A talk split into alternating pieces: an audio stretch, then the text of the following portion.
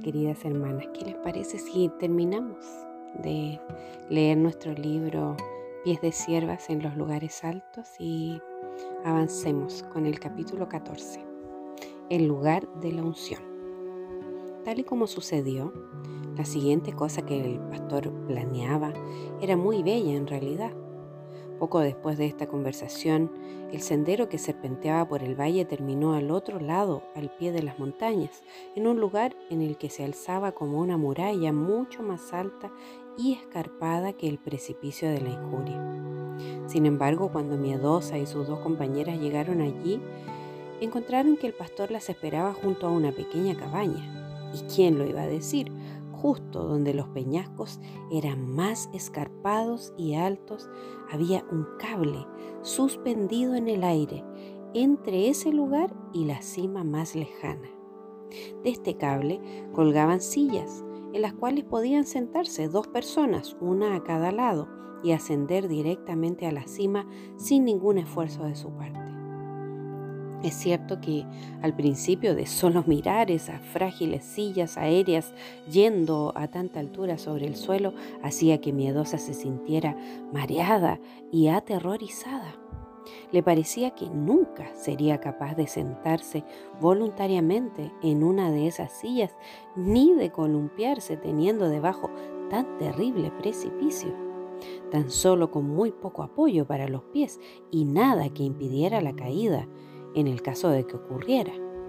Sin embargo, eso pasó casi al instante, pues el pastor sonrió y dijo, ven miedosa, vamos a sentarnos en las dos primeras sillas y Pena y Congoja nos seguirán en las siguientes. Todo lo que tienes que hacer es confiar en que la silla te va a transportar con perfecta seguridad al lugar que quiero llevarte sin ningún tipo de lucha y esfuerzo de tu parte. Miedosa avanzó a uno de los asientos y el pastor se sentó junto a ella, mientras las dos compañeras ocuparon los dos siguientes. Al instante comenzaron a moverse con suavidad y firmeza hacia los lugares altos, los cuales parecían tan imposibles de alcanzar, sostenidos por completo de arriba y sin otra cosa que hacer sino descansar y disfrutar del maravilloso paisaje. Aunque las sillas se balanceaban un poco, no se sentían mareados, sino que fueron ascendiendo hasta que el valle abajo parecía una pequeña alfombra verde y los blancos y relucientes picos del reino de amor se alzaban a su alrededor y por encima de ellos. Pronto estuvieron bastante lejos del lugar del ascenso por el lado opuesto y seguían columpiándose. Cuando al fin salieron de las sillas aéreas, estaban en un lugar más bello que cualquier otro que Miedosa hubiera visto antes. Aunque no estaban en los lugares altos del reino del amor, habían llegado a sus fronteras. Todo a su alrededor eran montañas con praderas cubiertas de hierba y flores. Los riachuelos borboteaban y salpicaban entre los bancos de botón de oro colombinas blancas y prímulas violetas y primaveras que tapizaban el suelo. Grupos de delicadas campanillas púrpuras crecían en vívidos ramilletes y por todos los campos, brillando con tanto fulgor como las gemas, estaban las gencianas, más azules que el cielo al mediodía y que parecían joyas en una vestidura real. Encima estaban los picos de pura nieve blanca que se alzaban imponentes en un cielo sin nubes, como un techo de zafiro y turquesa. El sol brillaba con tanto esplendor que a uno casi le parecía ver que las flores brotaban de la tierra y se desplegaban para recibir la gloria de sus rayos.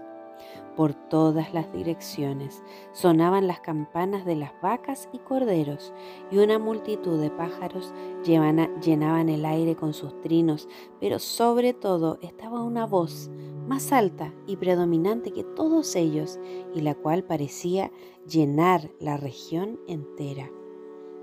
Era el sonido de una poderosa cascada que saltaba a otro gran risco que se alzaba esplendoroso por encima de ellos y cuyas rápidas corrientes brotaban de las nieves de los mismos lugares altos. Era tan indescriptiblemente encantador que ni miedosa ni sus compañeras pronunciaban una sola palabra, sino que se detuvieron respirando profundo y llenando sus pulmones con el aire impregnado con el perfume de los pinos de la montaña. A medida que avanzaban, se agachaban de vez en cuando tocando con suavidad las flores como joyas o humedeciendo sus dedos en los saltarines arroyuelos. A veces solo se detenían en medio de aquel derroche de brillante belleza que los rodeaba y reían alto, de puro gozo. El pastor las guiaba a través de prados donde la cálida y perfumada hierba crecía casi a la altura de la cintura hacia la poderosa cascada. Al pie de los riscos se pararon en un lugar de sombras frescas con un ligero rocío que a veces salpicaba sus rostros. Ahí el pastor les pidió que se detuvieran y observaran. Allí estaba miedosa, una diminuta figura a los pies de los imponentes riscos, mirando el grande e interminable correr de las aguas a medida que descendían de los lugares altos. Ella pensó que nunca antes había visto nada tan majestuoso ni tan tremendamente hermoso la altura del borde rocoso sobre el cual las aguas caían para estrellarse en partículas sobre las rocas abajo, casi la aterrorizaban. Al pie de la cascada, la atronadora voz de las aguas era casi ensordecedora, pero también parecía estar llena de un significado grande, asombroso y bello, que va más allá de toda expresión. A medida que escuchaba, Miedosa se daba cuenta de que oía armonías llenas de majestuosidad, como si allí hubiera una enorme orquesta tocando el tema de la canción original que los pequeños arroyos cantaban allá lejos en el Valle de la Humillación. Ahora lo interpretaban miles de miles de voces, pero con más armonía que cualquiera que hubiera escuchado en los valles a pesar de que era la misma canción. Ah, qué gozo la gran carrera nos da, bajar para encontrar el más bello lugar. Esta es la ley más querida que conozco. Feliz es el que baja y corre con gran gozo. Miedosa le dijo el pastor al oído, ¿qué piensas de esta cascada de muchas aguas en su abandono de entrega propia? Ella tembló un poco mientras contestaba. Creo que es algo hermoso y terrible, más allá de cualquier cosa que haya visto antes. ¿Por qué terrible? le preguntó él. Es el salto, es, es, el salto que tienen que hacer desde la temible altura por la que deben descender hacia las profundidades de allá abajo para quebrantarse sobre las rocas. Apenas soporto contemplarlo. Mira más de cerca, le dijo de nuevo.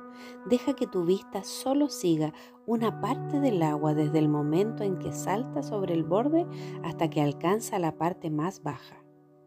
Miedosa lo hizo y se quedó boquiabierta y maravillada. Una vez en el borde, las aguas parecían aladas, vivas con gozo, rendidas por completo al éxtasis de entregarse que hasta se imaginaba que veía una multitud de ángeles flotando en las alas del arco iris, cantando con arrobo a medida que lo hacían. Ella miró una y otra vez y luego dijo: Parece como como si ellas pensaran que es el más hermoso movimiento en todo el mundo, como si su propio descenso fuera a abandonarse a un éxtasis y gozo indescriptible. Sí, contestó el pastor, con un tono de voz vibrante de gozo y agradecimiento. Estoy contento de que notarás eso, miedosa.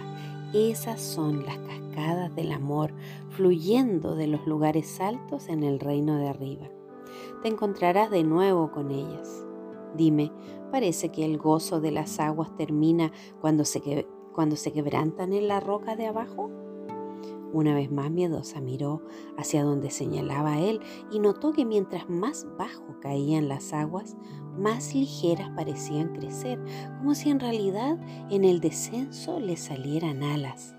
Al llegar hasta las rocas, todas las aguas fluían juntas en una hueste gloriosa formando un exuberante y raudo torrente que se arremolinaba triunfante en los alrededores y encima de las rocas.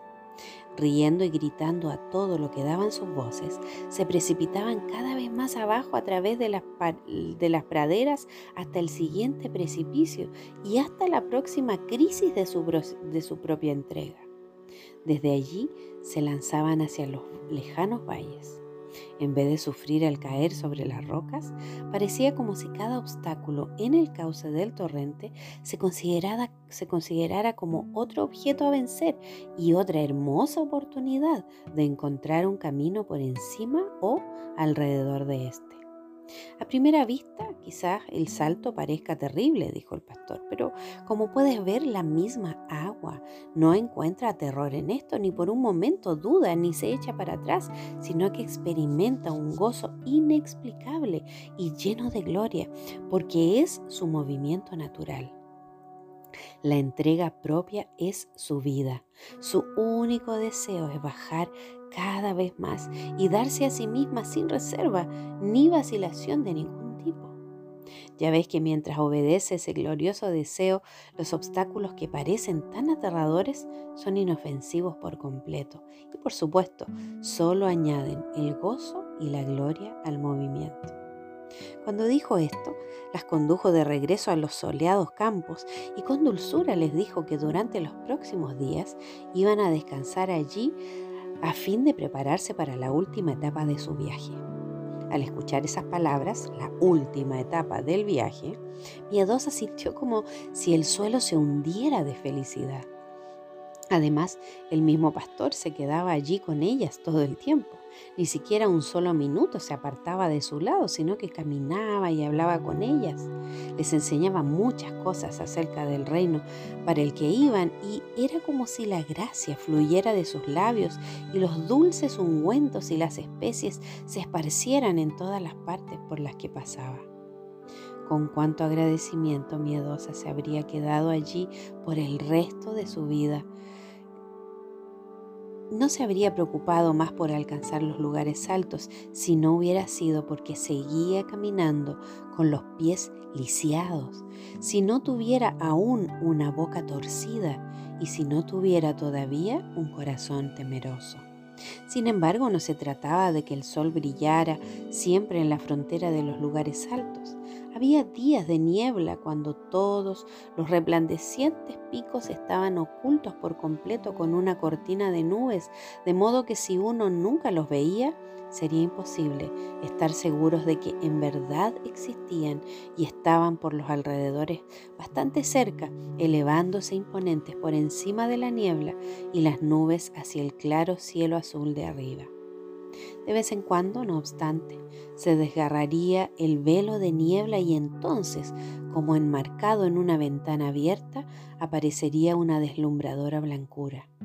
Por unos momentos los desaparecidos picos resplandecerían a través de la abertura como si dijeran, anímense, todos nosotros estamos aquí, aun si no pueden vernos. Luego la niebla los envolvería de nuevo y se cerraría la ventana en el cielo. En una de esas ocasiones, el pastor le dijo a Miedosa, una vez que continúes tu viaje, puede haber mucha niebla y nubes, hasta quizá parezca como si cada cosa que has visto aquí en los lugares altos fuera solo un sueño o el fruto de tu propia imaginación. Sin embargo, has visto la realidad y la niebla que parece que se lo traga todo es la ilusión. Cree a pies juntillas lo que has visto Aun si el camino hacia los lugares altos parece que se oscurece y te sientes tentada a dudar si en verdad sigues el buen sendero, recuerda la promesa, tus oídos oirán a tus espaldas palabra que diga, este es el camino, andad por él y no echéis a la mano derecha ni tampoco torzáis a la mano izquierda. Avanza siempre a lo largo del sendero de la obediencia hasta donde sepas que yo intervenga, aun si parece que te conduce a donde tú temes que nunca te enviaría. Recuerda, miedosa, lo que viste antes de que la niebla lo bloqueara todo. Nunca dudes que los lugares altos están allí, elevándose por encima de ti. Ten la seguridad de que sin importar lo que pase, te llevaré allá arriba tal y como te lo prometí.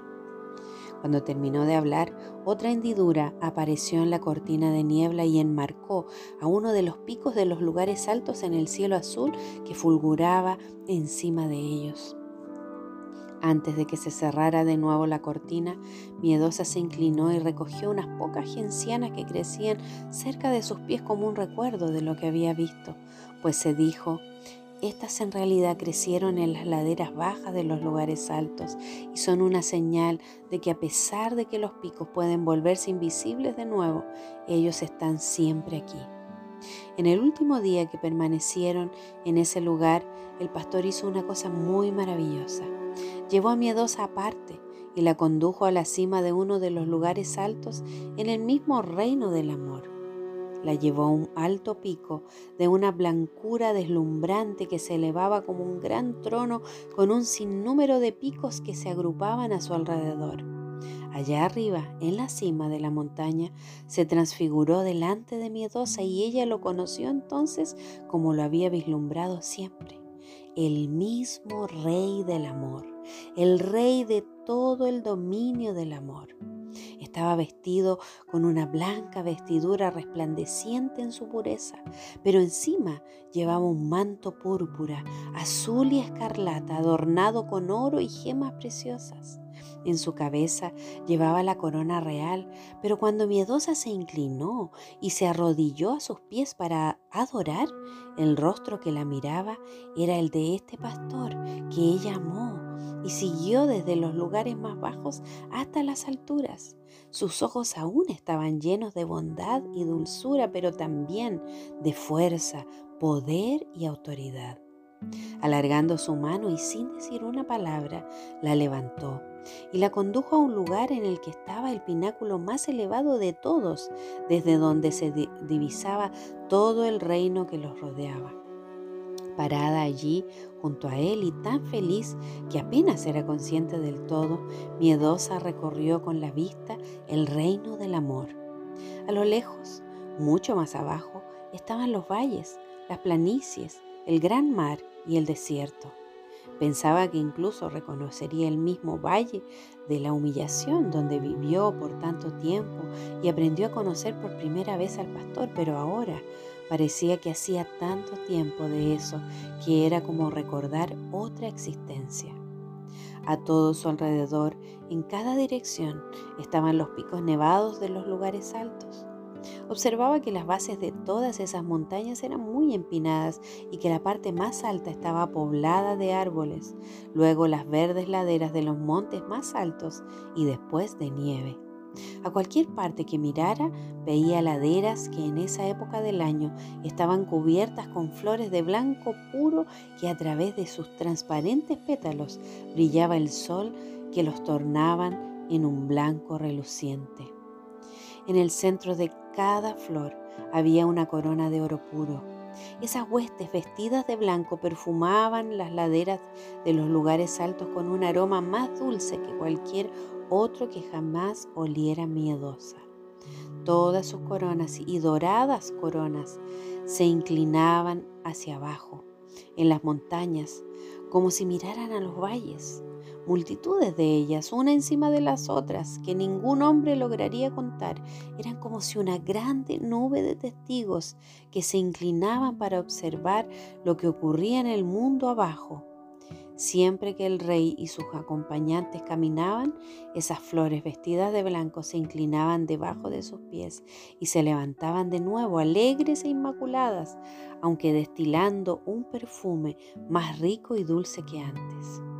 En el último pináculo al que la condujo era un altar de oro puro, resplandeciendo en el sol con tal esplendor que ella no podía mirarlo, sino que tuvo que apartar sus ojos de inmediato, aunque percibió que allí ardía un fuego y que, y que se elevaba una nube de humo perfumado con incienso.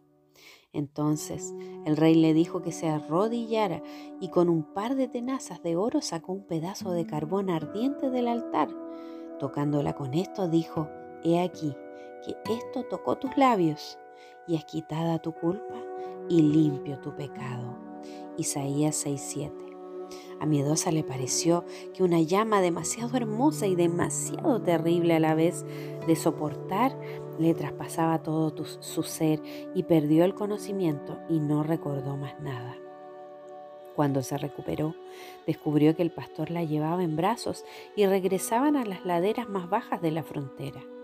Las ropas reales y la corona desaparecieron, pero algo de la expresión de su rostro permaneció, la mirada de suprema autoridad y poder. Encima de ellos se levantaban los enormes picos, mientras que todo abajo estaba envuelto de nubes y niebla.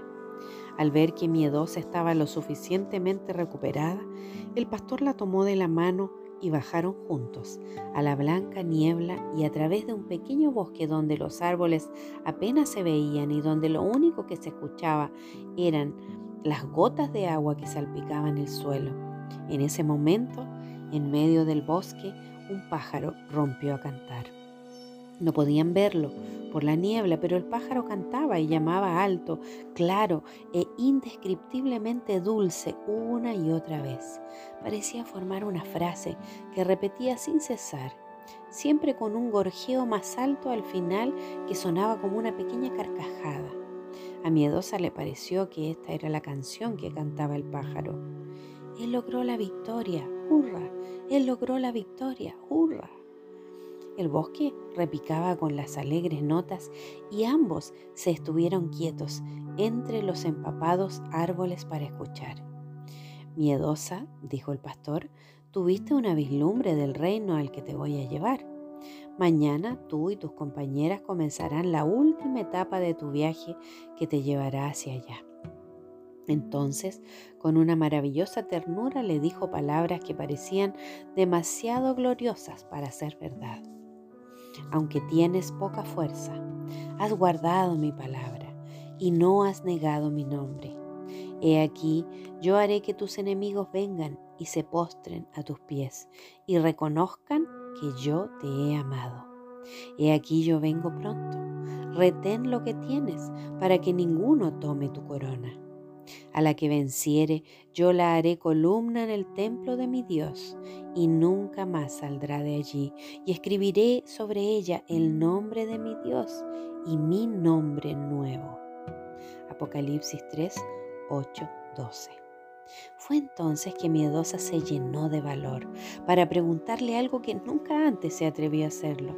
Con su mano en la suya dijo, Mi Señor, ¿te puedo preguntar algo? ¿Se está acercando el tiempo cuando tú cumplirás la promesa que me has dado? Sí, el tiempo ya está cerca. Atrévete a comenzar a ser feliz. Si, si continúas por la senda que tienes delante, pronto recibirás la promesa y te, y te daré el deseo de tu corazón. Ya falta poco, miedosa. De ese modo, permaneciendo en medio del bosque lleno de niebla, miedosa temblaba con esperanza e incapaz de pronunciar una palabra, adorando y preguntándose si había visto una visión o si esto ocurrió de verdad.